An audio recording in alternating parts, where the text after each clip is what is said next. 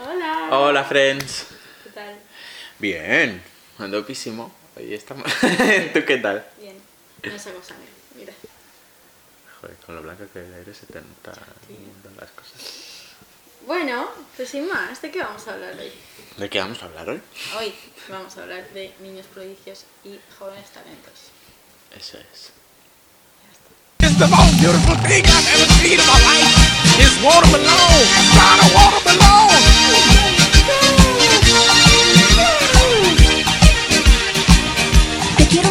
¿No te suena un, una habla así bíblica en el que alguien vende su Sí. su ¿cómo se llamaba esto? su primogenitura por un plato de lentejas? Sí, pero igual porque me lo has contado tú. Fíjate. Pues bueno, sin más. Eh, no me acuerdo quién es, pero uno vende su primogenitura porque la primogenitura era como que tenía mucho valor, obviamente, porque tenía como más no privilegios, porque era se llama como más dones o algo así, ¿sabes? Como que Dios le daba más dones. Y yo que sé, no me acuerdo qué pasaba mucho. la- Como que estaban en un camino y tenían mucha hambre, yo que sé. Y creo que llegan a casa del Jacob este, pero no es el Jacob de José, creo, porque hay mucho Jacob. No sé qué. Mm. Y, y claro, y le dice esto, vale, te doy un plato de lentejas si me vendes tu primogenitura. Y se la vende. Y luego tiene consecuencias. Porque no, ca- claro, le ha vendido su primogenitura y ya no tiene los dones que te deberías recibir. ¿Y esto por qué te lo he contado? ¿Lo de las ¿No te gusta? La Biblia. Ah, no, por, el, por, el, por eso, porque estamos hablando de... Sí, que hay fábulas muy interesantes. Bueno, sin más. Que lo de los niños prodigio, que es lo que estamos hablando... Evidentemente, la, la razón que se le da es eh, gracia de Cristo, gracia de Dios. En plan, esto ha sido un milagro Sí. de Dios y ya está. Pero eso, que los niños prodigio, eso, pues lo que has dicho. Que he puesto ejemplificado, que podría ser el José, un niño prodigio, Erjose. hijo de Jacob, Jacob, tener sueños premonitorios, porque esa gente había un montón en la Biblia. Pues lo que dices, al final es pues el origen de todo. Y sobre todo lo que está diciendo es también para explicar cosas que sobrepasan. Claro. Aunque fuese, yo que sé, un niño atleta Sí, no, que corre más de los demás. Yo sé, sí, o que planta más trigo que el, Ya era niño el prodigio. resto de niños. Eso Eso. es. Niño prodigio, regalo de Dios. ¿No? Esto es como el origen, simplemente.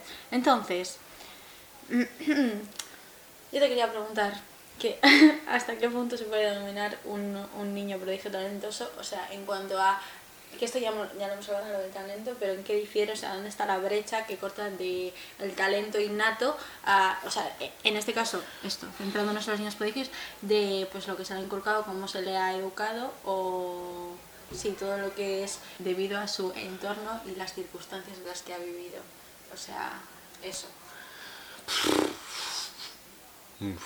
Mucha, mucha. Porque mucha cosa. mítico, o sea, a mí me viene a la cabeza pues los niños estos, eh, generalmente pues gitanos que tienen 10 años y que tienen el duende que lo llaman no sé qué, tú dices, esos niños evidentemente no se han criado en una casa eh, súper estricta que, le ha enseñado los pasos de flamenco todos los días levantándose a las 6 de la mañana, pero se dice que tiene ese duende y esa magia y esa cosa. Entonces, eso es como el ejemplo que se me viene a la cabeza cuando pienso en esto de un, un talento innato. Pero eso, que no lo sé. ¿Qué, tú qué, qué piensas? No lo sé, es que es un mundo. O sea, ya no, claro, ya no llevándolo mucho al talento. Por, porque, o sea. mm, O sea, luego lo retomaré, pero justo esto, como que esa parte ya. Eso creo que lo dijo un poco más en el tema del talento, pero ya andalo más como la prodigio. O sea, no tanto lo que. como lo que veo, porque también luego lo retomaré. Sino lo que es más social. Que yo creo que algo prodigio es como que algo que se escapa de las facultades normales de las que puede tener una persona a esa edad determinada. Tipo, el niño este de Got Talent, que tenía dos años estaba ahí con el tambor. Pa, pa, pa, pa, pa. ¿Sabes? Dices, guau, guau, guau, claro, un niño con dos años así, pum, pum, pum, con el tambor. Sí. Y como que se ve el prodigio en, en- en esas cosas. ¿Sabes? Sí, sí. Yo no tengo ni idea. Es como lo que entiendo de lo que entiende la gente, valga la redundancia, Jo, pero por tanto que ver prodigio. con el contexto No, claro, social, claro. pero tantísimo, en plan, como un, un porcentaje muy alto de lo que se considera un niño prodigio, porque yo qué sé, tío, no sé, no sé, no sé cómo explicarlo, pero un niño en un país tercermundista, que no me gusta esta, este término, pero en plan, a los 10 años sabe perfectamente coserte una camisa de, de yo qué sé, tío, de seda, y un niño aquí no. Y un niño de 10 años que te sabe coser aquí una camisa de seda es un niño que tiene un talento de la Eso, hostia. tío, sí. ¿Sabes? Entonces, buah. Pues yo qué sé, tío, no, no tengo ni idea, la verdad.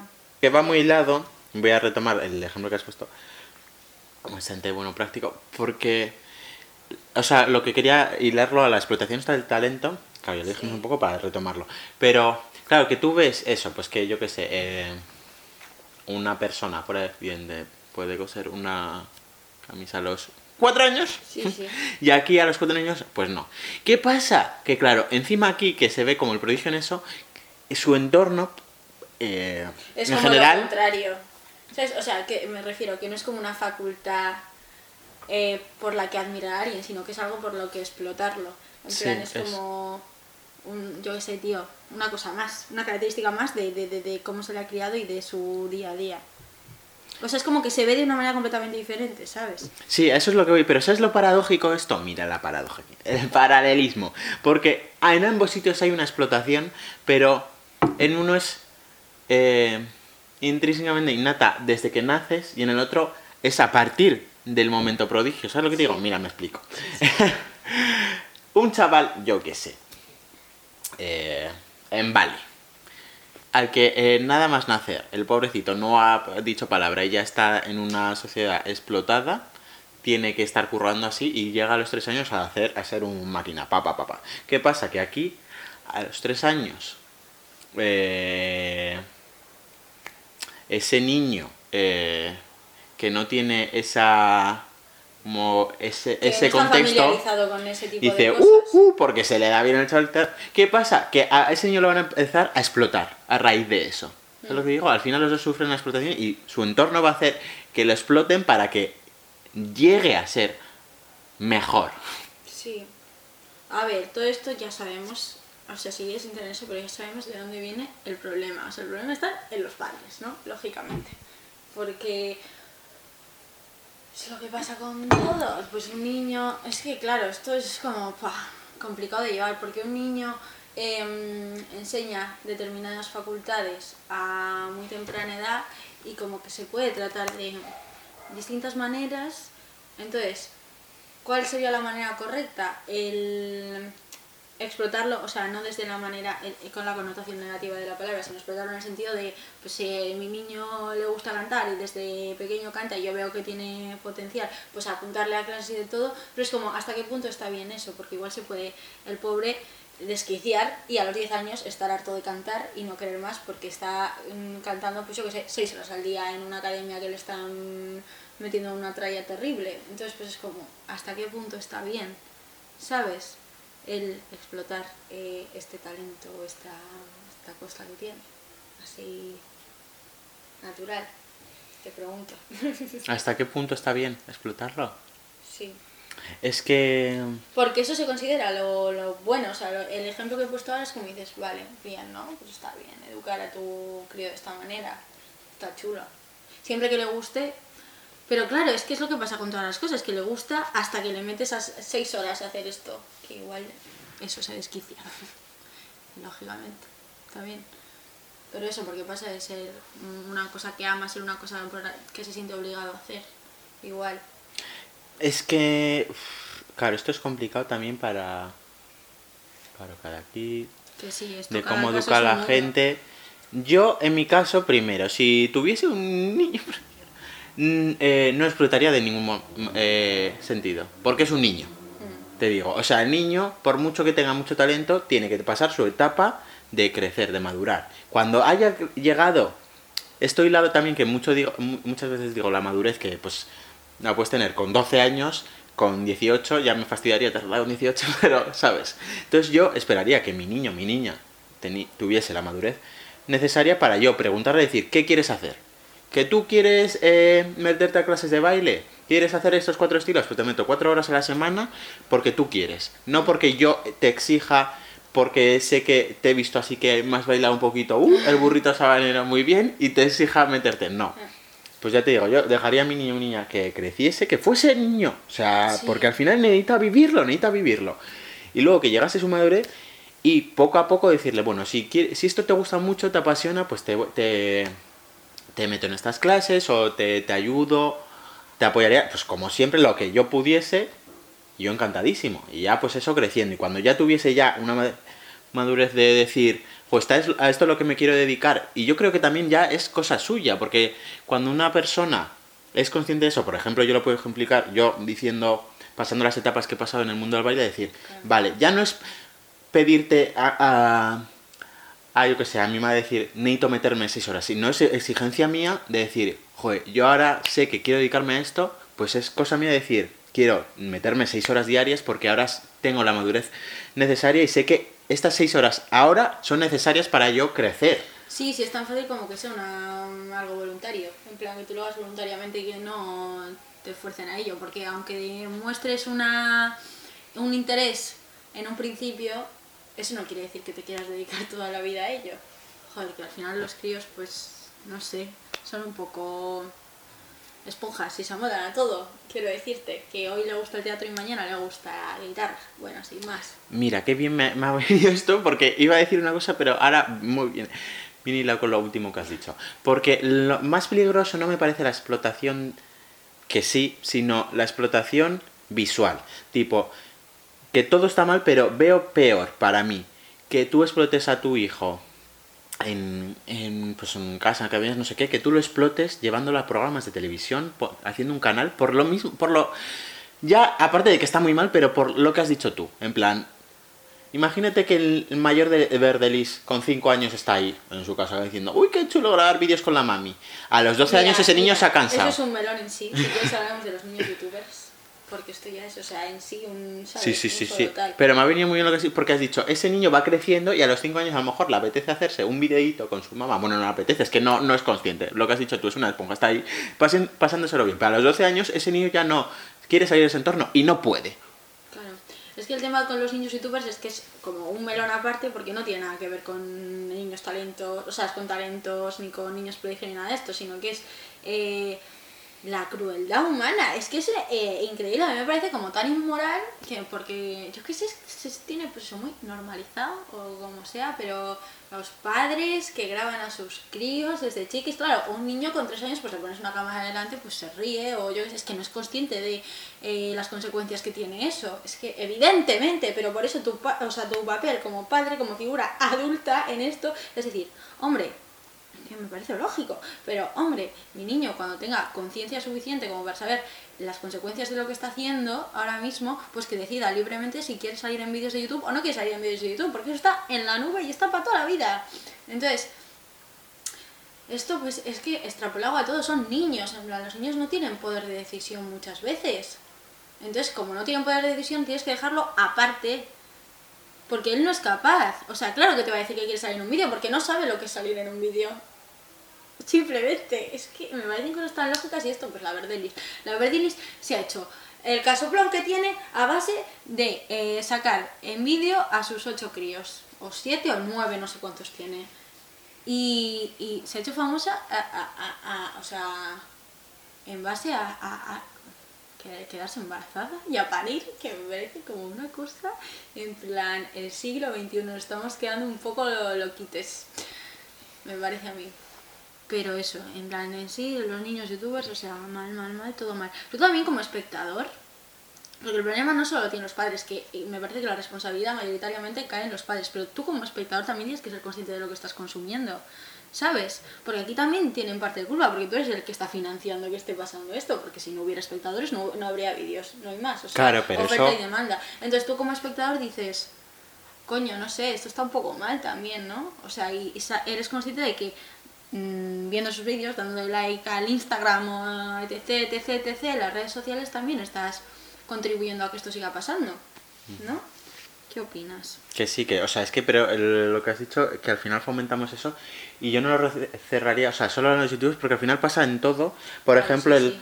Masterchef Junior, La Voz Kids, y eso, por, ¿por qué hay tantas ediciones? Porque al final, claro, se fomenta, está tan chulo, no sé qué, no sé cuántos, va saliendo más ediciones, porque la gente hay mucha, mucha demanda.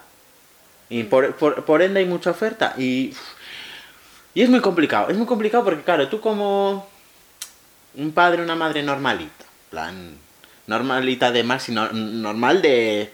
Claro, porque lo normal no es ser cauto, me refiero, de decir, bueno, veo que mi niña, mi niño sabe muy bien cocinar. No, no tengo por qué explotarlo, esto es una oportunidad para él para como que, para que crezca. Veo que tiene un, una cierta una cierta madurez, no, no completa, pero decir, bueno, te meto aquí no sé qué, no sé cuántos. Vale, podemos partir ese como ejemplo número uno. ¿no? El ejemplo número dos será el padre madre que está ahí en plan, cocina, cocina, cocina, que el casting de Masterchef Junior eso en un mes, cocina, cocina, no sé no sé cuántos. Vale, una parte está mal, otra bien. Ambos llegan ahí. ¿Qué pasa? Que luego, independientemente de lo que has dicho tú, de que la mayor, eh, la mayor parte de la culpa esté en casa o lo que sea, ya la plataforma, sobre todo Masterchef, porque ya, claro, que es de televisión española. Esa televisión pública se supone que es la, la que menos se posiciona a nivel político y tal, y de que todo como muy blanco, ¿no? Digamos. Hay cosas muy chungas, muy chungas, no sabemos, y está saliendo. Y si ya de por sí Masterchef es como un- una plataforma, porque la gente ya está hablando así como cosas de que hay mucha presión, aparte de la presión de la cocina, que la cocina es que eso es su... Ya, realmente. O sea, por mucho que sean niños y niñas, tú- eh, eh, eh, eh, no, no reducen, ¿sabes? Esa presión. O sea, obviamente no, no los tratan igual que si fuesen completamente adultos. Les cambian el cuchillito para que no se corten y todo esto, pero tienen que vivir cosas como muy hartas, ¿sabes lo que te digo? Entonces, Sí. pues lo que quiero decir, partimos de un punto de que pues una- un ejemplo estaba mejor, el otro estaba muy mal, pero aún así llegan los dos al mismo punto y aún así ese entorno también es el mismo que, que fomenta eso, de, de como la explotación infantil. Que en sí Masterchef es muy buen ejemplo porque luego incluso ya mm, quitándonos de eso, los niños ahí se crea como una jerarquía medio rara, chunga, que es como no deberían estar expuestos a este tipo de cosas los críos desde tan temprana edad. Porque luego, por ejemplo, el, el, el- que esto, bueno, sí más, que tampoco tiene mucho que ver, pero el campamento este de Masterchef es una pasta, en plan, para- es una puta pasta, es como que hay aquí unos rollos clasistas con Masterchef que no me gusta un puto pelo. Pero bueno, sin más. ¿Quieres hablar de los traumas parentales? O sea, ¿Qué? los traumas parentales. Esto de los sueños truncados de los padres que, A que la viven a través de sus hijos. claro, que hacen, hacen luego crear estos bichos, eh, estos niños que son básicamente objetos de consumo. Ya está.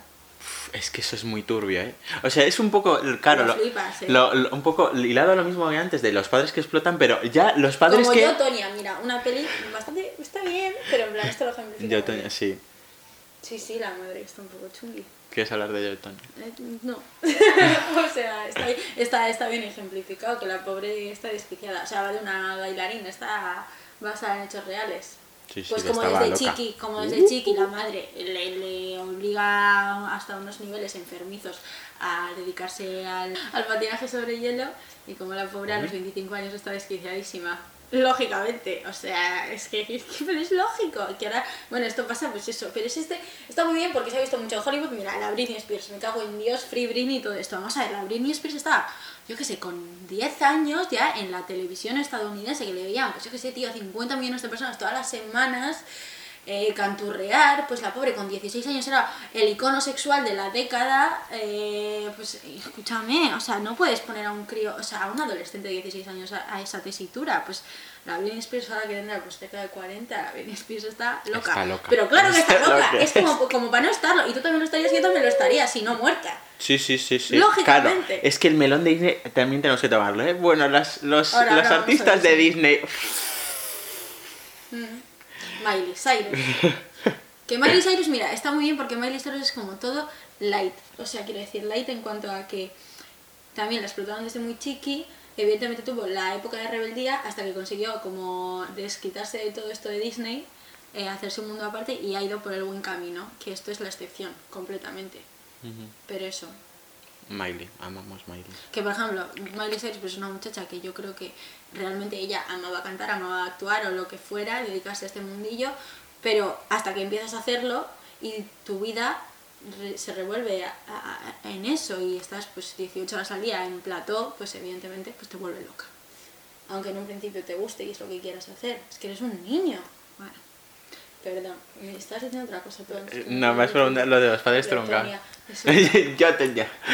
Los sueños truncados. Me parece muy turbio porque ya un padre mm, que explota a, a su hijo viendo que este el niño es prodigio pero sin ser su sueño no sé qué ya es como muy harto pero lo que has dicho el ejemplo de Toña está los padres que quieren vivir el sueño a través de sus hijos pero sobre todo llevándolo al niño prodigio me refiero a lo que estamos hablando no no un padre normalito que dice este es mi sueño, no sé qué, no sé cuántos. Ahora voy a eso. Pero ya el padre que ve un niño prodigio encima es el sueño que tal, ese, ese, ese, se, desquicia. Es que el padre me refiero, ¿eh? luego el niño. En plan, se desquicia y dice, aquí está, aquí está mi sueño, mi vida. ¿eh? Entonces ese, ese, ese padre va a llevar la explotación a un nivel ya extremo. Pues el ejemplo de Toña. Pero en sí los, los sueños estos frustrados es que es algo como, me parece, si es un, un- un- algo como, por ejemplo, mi madre, algo entrañable, dices, yo qué sé, porque yo empecé a tocar la guitarra española porque me gustaba. Mi madre no me dijo, métete. Pero sí que como a mí me gustaba, o sea, el sueño frustrado de mi madre, se entiende, ¿no? Que es la, la guitarra española. se entiende, se entiende. se entiende que es tocar la guitarra. Claro, yo me... me- eh, a lo que voy es que, claro, eso, esa parte como me parece entrañable porque, claro, yo empecé y mi madre le hacía ilusión, ¿sabes? Ya una vez lo dejé, mi madre como se decepcionó un poco. Pero en, en ningún momento es como que... Ay, pues sigue, no sé qué, no sé cuántos, o no, no te voy a dejar salir de esta cadena, no sé qué, porque es tal. Pues al final le hacía ilusión a la mujer porque, claro, lo está como viviendo un poco, no sé qué, no sé cuántos. Pero, claro, ese move me refiero, como ya lo he visto, más entrañable. Pero la- el- el- en sí el factor sueño frustrado... Ya no sueño frustrado, porque claro, todos tenemos a- en general a veces, yo que sé, cómo sueño- lo enfocas. Eso es. O sea. O sea, enfocar tu sueño frustrado en otra persona. Sí, sí, sí. ¿Tú qué Pero porque, eh, pues eso, exactamente, que el problema está en el foco. Porque aquí la raíz de la movida tiene que estar en que el niño haga lo que haga, que sea voluntario, que sea porque quiere hacerlo. Entonces, si eso se pierde, si eso ya hay una, hay una grieta en eso, ya todo a lo que va a, construir, a construirse a partir de ahí va a estar mal. Porque el niño no quiere estar haciendo eso, es que ya está es tan fácil como eso. Bueno, que luego tam- también te metes en rollos, pues eso, lo que es la televisión. La televisión en sí, pues muy mal, ¿no? Muy mal, muy mal. Pero luego hay, yo que sé, programas como, pues eso, La Voz Kids, no sé qué, el Got Talent. Tú sí que vales increíble. Tú sí que vales, qué chulo, por favor. Tú sí que vales, era increíble. vales. Jo, qué guay era. A mí me llenaba de emoción. Jo, es Y muy alegría. Era muy guay. Bueno, em, que no sé, o sea, no sé hasta qué punto está mal que en sí salgan niños ahí. Sí. O sea, en sí todo el sistema está fatal, ¿sabes? Esto lo sabemos. Pero en sí, el crío realmente, sí, re- es que esto no pasa nunca, esto es la excepción. Hay un 1% de niños que realmente han trabajado ahí por voluntad propia y que realmente quieren y tal y tal y tal, y que se, se- les educa muy bien y se les permite tener infancia y tener otros hobbies que no sean pues a lo que esté enfocado su talento, en ese caso claro que me parece bien, pero claro, no pasa, no pasa porque eh, los padres en cuanto ven ahí un canal en donde se puede mm, sacar dinero, pues lo van a llevar hasta el infinito y más allá. Es que feo, eh. Es que estoy pensando, es que, uy, no quiero así despotricar mucho de la, buena educación o lo que sea, pero yo eh, veo así, eso ¿No te y- parece es súper, súper, súper, súper, súper poco ético? Tú como padre, adulto, Eso- eso te con iba a 40 decir. años, es decir, yo aquí me estoy ganando el salario para poder comer eh, a partir de mi hijo de 5 años. O sea, es como, nunca te lo planteas, tío. En plan, igual yo qué sé, pues eh, busca tu trabajo en una oficina en vez de estar a tu niño cantando, berreando en televisión todos los findes. ¿No? Digo. que sí, sí, me sí, sí. Es que me, me, pero me resulta ya, ya como a lo más simple decir, ¿cómo eres capaz? Sí, sí. de digo es que no no no no no me refiero en plan y ya yo, me, llego a pensar digo tú quieres a tu hijo. Porque o, o si, si crees que lo quieres lo quieres mal Claro. Y los niños lo estás ex- eh, los estás exponiendo a tal presión, a tan temprana edad, que normal que se vuelvan locos, tío. altas capacidades una de las primeras interpretaciones teóricas del niño prodigio la realizó Leta Goldingworth 1942 Goldingworth para estudió contextualizar un poco. Estudió los casos de puntuaciones iguales o superiores a 180 en el test de inteligencia de co- co- coeficiente intelectual y consider- consideró que para que un niño, espérate, voy a emplear un poco esta letra, que para que un niño fuese etiquetado como prodigio era necesario que obtuviese una puntuación dentro de ese rango. Esto es interesante, ¿eh? Porque claro, aquí eso es lo que te voy a preguntar ahora, que juega mucho el el- también el papel del coeficiente intelectual y todo esto. Bueno, bueno, bueno, qué melón. La investigación a lo largo de los últimos 30 años ha puesto de manifiesto que los niños prodigio presentan una variabilidad muy alta en las puntuaciones de co- coeficiente intelectual.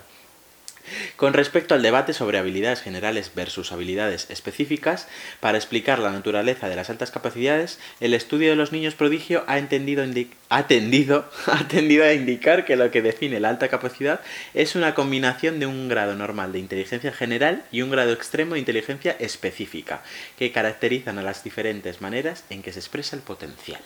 Vale. Pues a ver, lo del coeficiente intelectual, ¿tú qué opinas de lo del coeficiente intelectual? ¿En qué se basa? A mí, eh, mm, es que más que en que se base, me- me- lo que no me gusta, o sea, no tengo nada de saber, en plan, tu coeficiente intelectual, lo que sea, eso, bien, sin más. Como, pero en, en lo que, en lo que desenfoca. También en lo de, también va muy lado antes lo que has dicho también de que el campamento pasta una pasta, no sé qué, de que al final es clasismo. Yo creo que también el coeficiente intelectual va mucho, es muy clasista.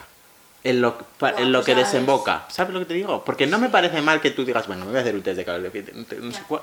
Pero sí que lo que desemboca, porque al final eso pues es clasismo puro y duro, de la diferenciación de no sé qué, no sé cuántos, y de que si tienes un rango muy bajo en general, bueno, es que hay muchas cosas muy mal, o sea, muy... de- es- corta. hay cosas que están muy mal en la educación y, y- y ya hemos hablado esto de los profesores, profesores no sé qué, no sé cuántos, que no deberían ser docentes.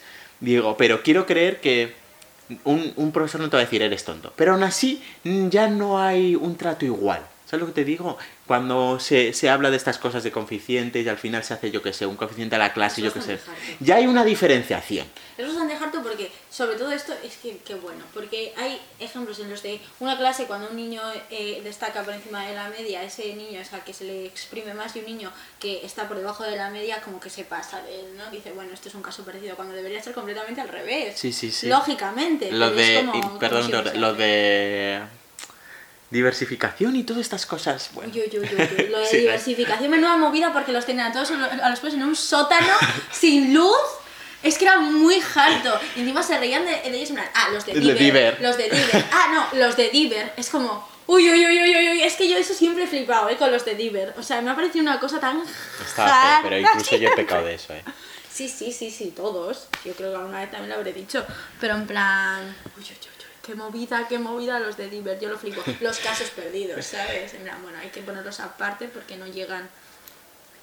Pues igual eh, necesitan un poco más de refuerzo, ¿no? Eh, Es que justo lo contrario, es como la, la fórmula contraria a lo que se hace, ¿sabes? En vez de excluirles, deberías incluirles más. Bueno, es que yo lo flipo, pero bueno, da igual. Sí, lo del coeficiente intelectual. No, que sí.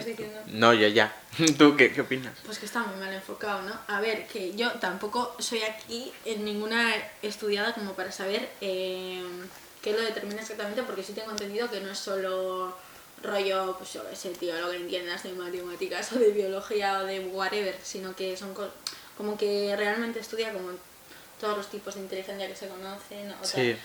Tengo entendido, pero bueno, sí que es verdad que lo de tu contexto social influye muchísimo, porque yo creo que un niño con el mismo potencial intelectual en un colegio de barrio o en un colegio privado no te saca el mismo resultado en el, en el test de coeficiente intelectual, por mucho que me digan que esto es una cosa más allá de lo que tú estudies en clase. Entonces, pues, no sé, me parece que deberían igual cambiarlo un poquillo, o no lo sé, tío. Sin más, no, no, no lo entiendo, no lo entiendo. Me gustaría saber más en qué se basa porque no lo Yo creo que, el de- yo, o sea, conociendo un poco más de lo que es, creo que deberían cambiar el enfoque. Es que ahora que lo estás diciendo, digo, si se pudiese hacer eh, como las cosas mejores dentro de la educación, digo, pero partiendo de, del, de esto del coeficiente intelectual, porque lo que estás diciendo, o sea, eh, abarca muchas inteligencias y sobre todo no mide, o sea, sí que mide lo inteligente que eres, pero no de un no del mismo modo que te enseñan lo que es ser inteligente en un instituto, en, un- en el colegio. ¿Sabes lo que te digo? Ser inteligente de- en plan, porque miden tu eh, velocidad lectora, tu rapidez, no sé qué, no sé cuántos. Y, y al final, aparentemente los test de estos de coeficiente intelectual son bastante simples, porque no es una ponme la fórmula de gra- gravitación, sino tres triángulos, ¿sabes? Es cosa que está más biológica, intrínseca en tu cuerpo, ¿sabes? Entonces, en esa parte sí que parece como que, joder, está bien, ya no por el hecho de, pues eso de, yo que sé, que, que haya mucha diferencia de cómo te educan, sino porque abarca pues lo que debería abarcar la educación en sí, de, en el colegio, de tratar estas cosas de ser inteligente. Que es un melón complicado. De ser. No de ser inteligente o no ser inteligente, sino ya que quieres tratar la inteligencia, tratarla bien. ¿Sabes? Como en ese, en ese mood. Porque eso, claro, en el instituto, en el colegio, no, no te enseñan. Aquí ya estoy entrando en melón de la educación, que haremos pronto del sistema educativo y todo esto, de que se enseña. Pero de, de, tío, que tenemos diferentes facultades todo el mundo y no sé qué, no sé cuántos, y no estamos al mismo nivel, no que estemos por super, eh, eh, más alto, más bajo unos de otros, no, sino que sino niveles eh, sociales, me refiero. Ejemplo, el mono y el pez. Tú a un pez y a un mono les pides que escalen el árbol y solo va a poder el mono, obviamente. Pero tú les pides, le pides a un mono y a un pez que naden y solo va a poder el pez. ¿Es lo que te digo? Y no es porque el mono sea más inteligente, sea más ágil que el pez o el pez sea más, tenga las- los branquios, no sé qué, no sé cuántos, tal, tal, tal, y pueda nadar bajo. No, es porque estás eh, poniendo de punto de partida un factor que no les puedes meter a los Es dos que es muy juntos. buena, muy buena. Es muy buena. ¿Sabes lo que te digo? Y esto pasa en, mismo, en, la, en la- en la misma educación. ¿Un matemático es más inteligente solo por estudiar matemática que tú que estudias cine? No. Porque también... Pero por eso a mí, este, este, esta, esta cosa moralista de que una persona es lista y otra persona no es lista porque ha adquirido más conocimiento, no ha determinado listo que eres. Entonces a mí esta cosa de, Buah, es que esta persona me ha hablado de Hemingway y su puta madre, qué listo es. No, coño, es que ha leído a Hemingway y tú, si leyeses a Hemingway, hablarías lo mismo que él. Entonces tenemos esta cosa, esta, este rollo que a mí no me gusta nada, nada, nada, nada, nada, nada. Pero sin más. Es que claro, yo no- quiero tocar mucho este tema porque Sí, para está, cuando para hablarlo, pero que para mí no deberíamos regirnos como la inteligencia, pero si ya que te riges diferenciar, eh, yo qué sé. También muy lado que esto lo, lo- lo digo mucho con mis compañeros, eh, la inteligencia emocional. Muy listo tú serás, pero a lo mejor no sabes eh, eh, eh, yo qué sé, a lo mejor te deja, eso te va a dejar en una discusión. Te deja la novia y estás pegando golpes. ¡Uy!